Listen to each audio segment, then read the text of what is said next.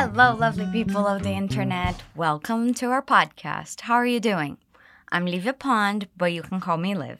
You're listening to Walk and Talk Level Up, the all English edition of our podcast, which is a project by Inglês com Javi Carneiro. It's awesome to have you here. Okay, so how does this work? We're gonna listen to a dialogue and we're gonna work through it together, breaking it down and making sure we understand everything that's being said. Don't worry if you can't understand everything the first time you hear the dialogue, because we're going to make sure you do by the end of this episode. You can also check out our other podcasts. We have the Essentials version, which is an edition for beginners in English, and now we have a Spanish and a French version. They are amazing, and you should definitely take a listen after this episode. Also, don't forget you can download the PDF file for this episode in the description. Okay, enough with the chit chat. Let's get on with it. We're going to listen to a woman at a doctor's appointment. Can you tell me what her complaint is, what her problem is? What can I do for you today, Mrs. Carter? Oh, doctor, I have a terrible backache. How long have you had it? Since the weekend, I hurt my back doing yoga. Ah, I see. I'll prescribe some painkillers. Great. And, Mrs. Carter, no more yoga for you. Okay, so you heard the dialogue once. Can you tell me what's wrong with Mrs. Carter? She has a backache. Let's listen again. What can I do for you today, Mrs. Carter? Oh, doctor, I have a terrible backache. How long have you had it? Since the weekend, I hurt my back doing yoga. Ah, I see. I'll prescribe some painkillers. Great. And, Mrs. Carter, no more yoga for you. How is that, guys? This isn't a very long or complex dialogue, but there's still a lot to learn and practice here. So we heard a woman at a doctor's office talking about what's bothering her. Let's start working on that conversation. First, let's set the scene. Mrs. Carter is probably a married woman. You might be asking, how do you know that, Liv? Well, I wrote the dialogue. but no, really. We know that because he calls her Mrs. Carter. In English, we address people we don't know by their last names and a title. For men, it's very simple. We just add Mr. to their last names. M R. So if it's Donald Trump, for example, we are talking about, we say Mr. Trump. If it's Brad Pitt we're talking about, we say Mr. Pitt. All good? I'm going to ask you to repeat some of those terms with me, and you should do that out loud after you hear a so repeat, Mr. You can write the word Mr. before the last name, but it's more common to use an abbreviation, which is MR, like I said in the beginning. Repeat, Mr. Good. Now, for women, it's a bit more complicated. We actually have three titles we can use to address women there's Miss, Ms., and Mrs., like we hear in our dialogue. Let's start with Miss. Can you repeat it? Miss. Good. We use Miss to refer to young single women. Remember those beauty pageants? Miss Brazil, Miss Universo? Yeah, it's the same Miss. Fun fact the beauty pageants are called that because in the beginning, back in the old days, you had to be single to participate. No married women were allowed. Isn't that weird? Anyways, that's Miss, single women. Repeat, Miss. Then we have Ms. Ms is spelled M S and it's used to address women you don't know, older women you don't want to offend, or just women whose marital status you don't know. So, no idea if the lady is married, single, a widow. Make sure you call her Ms. Let's repeat Ms. Okay, last one, the one in our dialogue Mrs. You probably already guessed, but Mrs. is used to refer to married women and elderly women. It's a very respectful way to address older women you're not familiar with. Repeat, Mrs. Okay, let's go back to our dialogue. The doctor asks, What can I do for you today, Mrs. Carter? That is a very common question, and it's similar to asking, How can I help you? In this case, since she's at the doctor, we know there must be something wrong with her. Healthy people don't often go to the doctor for no reason. So here he's asking, How can I help you? while also wanting to know the reason she's at his office. So he wants to know her symptoms. Can you repeat that? Symptoms. Good. Now let's do the question What can I? What can I do for you? What can I do for you, Mrs. Carter? She answers, Oh, doctor. Repeat, Oh, doctor. Good. Now she's going to tell him what's wrong. I have a terrible backache. When we're talking about pain, about hurting yourself or having injuries, you usually say the body part that hurts and add the word ache to it.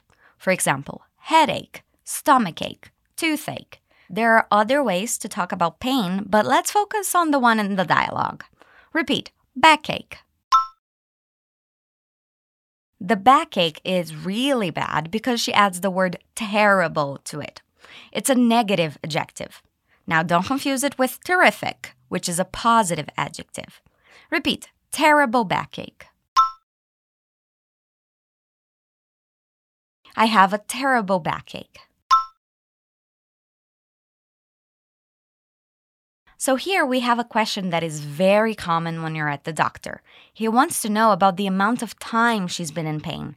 He asks, How long have you had it? We talked about that structure a few episodes ago if you're curious. You can go check it out. But how long is used to ask the amount of time of something. Let's repeat. How long? How long have you? How long have you had it? We're using a structure called present perfect in that question. Present perfect is used when we have an action that started in the past and has continued for a while before being done. Let's repeat that question one more time. How long have you had it? So he wants to know how long she's had the pain. When did she start feeling it? Let's repeat one more time. How long have you had it? Good. She answers, since the weekend. So she's marking the time. We don't know when she went to the doctor, but we know she injured herself on the weekend and she's in pain since then. Repeat, since the weekend. Let's see why she has a backache. There it is. She gives us that information. She says, I hurt my back doing yoga.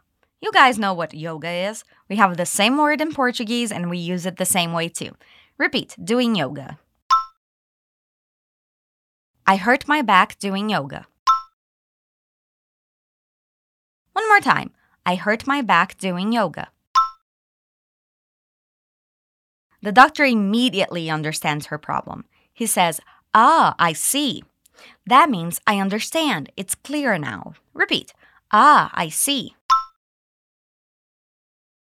As a doctor, he can fix her pain, right? How is he going to do that? He can recommend rest, physiotherapy, hot compresses, and last but not least, medicine.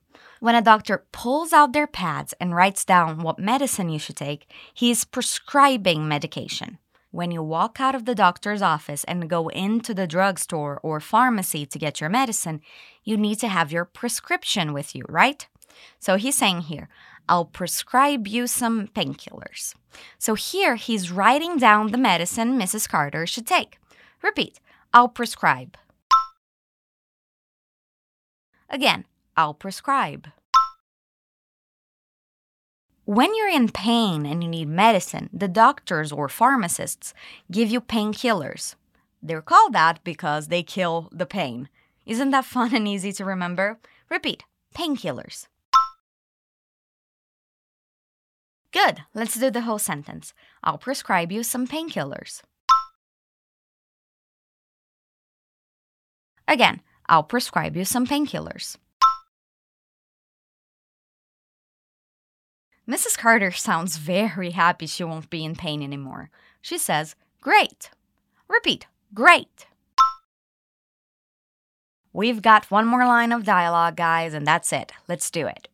He calls her attention, probably because she's relieved she won't be in pain anymore and maybe she stopped paying close attention or she got distracted somehow.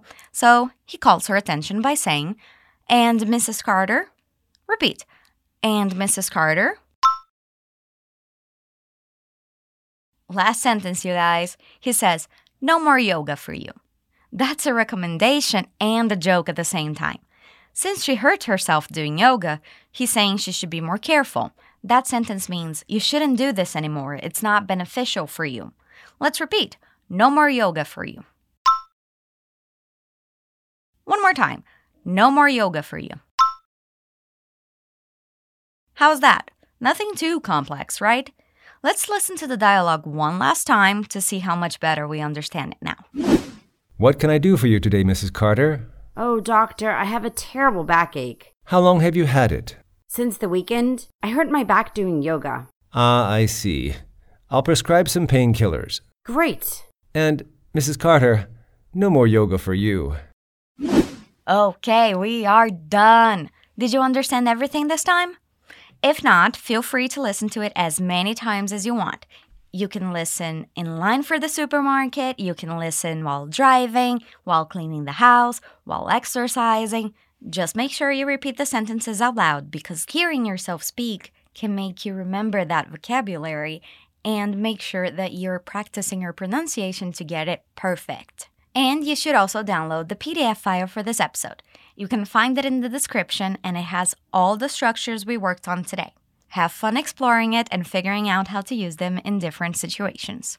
Don't forget to like and comment. We want to know what you think of these episodes so we can make them even better for you. We have new episodes every Wednesday, so be on the lookout for that. I'll see you next time. Stay awesome.